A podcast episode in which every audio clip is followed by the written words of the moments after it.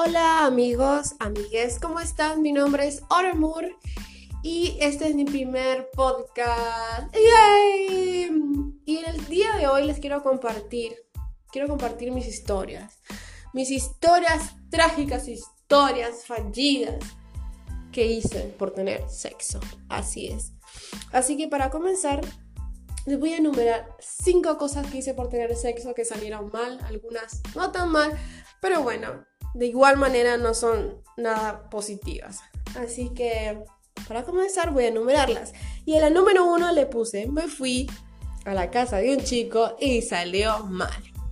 Resulta que yo tenía más o menos 19 años y yo era una chica muy inocente.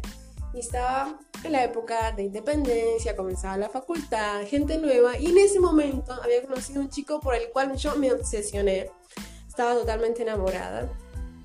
Resulta que yo estaba, era un viernes por la noche, eran las 5 de la madrugada, yo creo, 4, invierno, imagínense.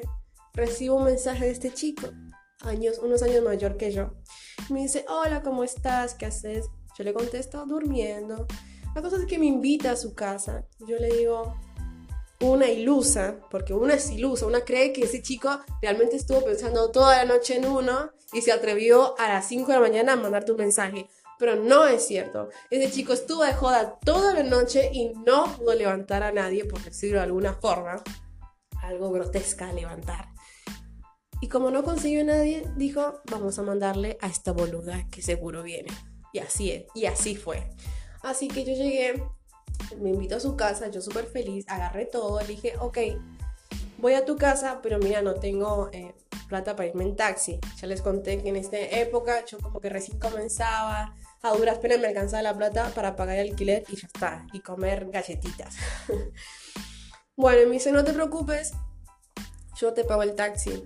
Bueno, yo súper feliz, me voy a su casa, dije, este es mi sueño. Llego a su casa, amigos, y yo no me acordaba de, de, la dirección, o sea, del número de la casa. yo, yo, esperaba que el chico me esperaba afuera, ¿no? Porque no, no vivía muy lejos en una dirección que me dio.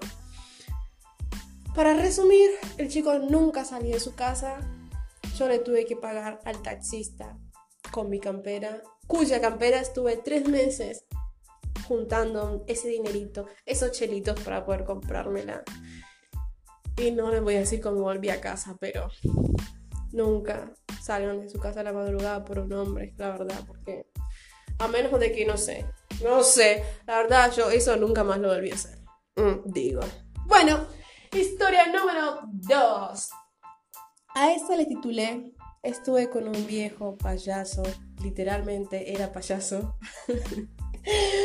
porque se parecía, porque se parecía a un chico con el que salía todo, esto, todo eso que les estoy narrando es la época de mi juventud, ¿no? En la que yo me enamoraba, porque sí, yo me enamoraba perdidamente.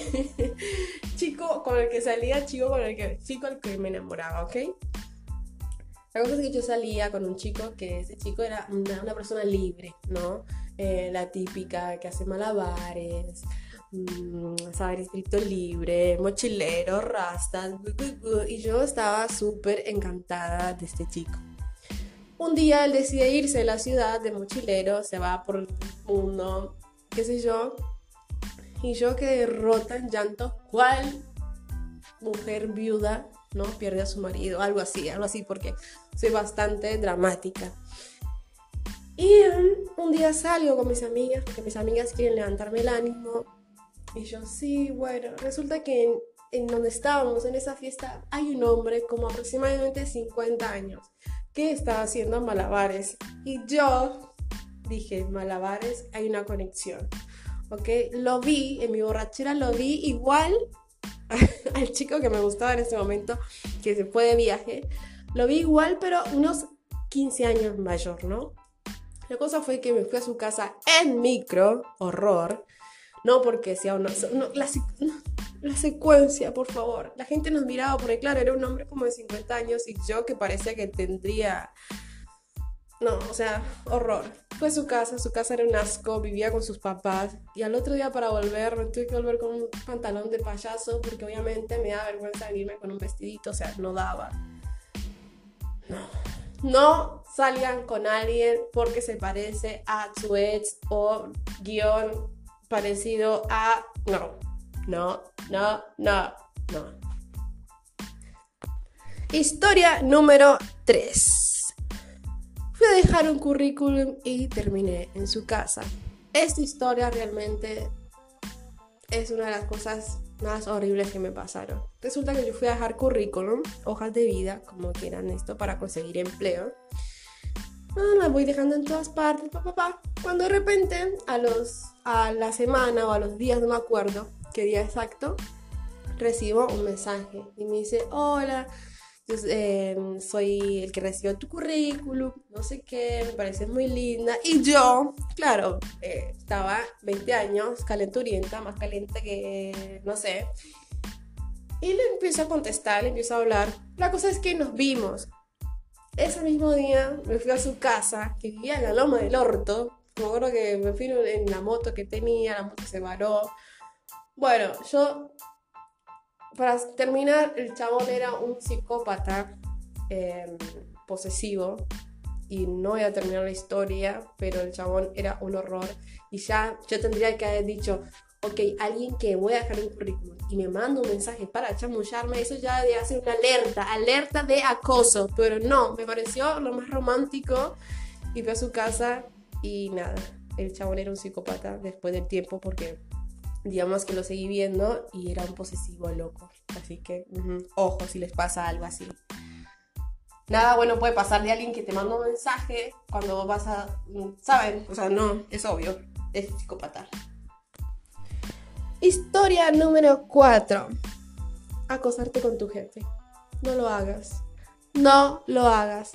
Yo trabajaba en un restaurante y estaba el dueño, claro. Y una cosa que copa va, copa viene, tuvimos una, relación, salíamos, nos veíamos. Pero resulta que el tipo tenía novia. Y un día va la novia al boliche y obviamente todo se sabe y se dio cuenta que yo salía con él y la mina me hizo un planteo horrible y yo pasé un mal momento, así que por favor no salgan con jefe, guion, compañero de trabajo, nunca termina bien.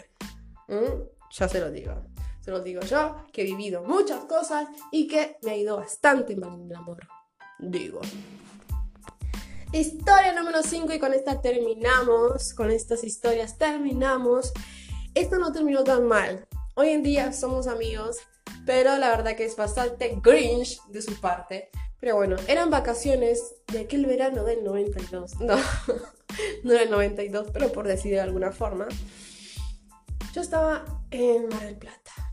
Y yo estaba así, caminando por la calle con mi amiga, mis primeras vacaciones, sola, con mi amiga, bueno, en un sueño. Y de repente alguien me sigue, ¿no? En una moto. Y digo, wow, wow, ¿quién es? Miro, bueno, la cosa fue que me persigue no sé cuántas cuadras, o sea, me persigue mucho tiempo, me acuerdo, hasta que me alcanza. Ya, yo no sé por qué yo no salí corriendo o no sé, pero a mí me parecía como, mmm, qué romántico. No, nena, no, igual esto era otra época. Ya hoy en día se sabe que esto es, sabes, llamas a la policía o cualquier cosa, no está bien seguir a la gente. Y yo, bueno, me, me eh, hablamos, me dice, hola, ¿qué tal? Que soy muy linda, la típica. la cosa fue que sí, hablamos y terminamos teniendo sexo en, eh, en Mar del Plata, en las dunas, no sé cómo se llama eso. Bueno, en la calle, más o menos.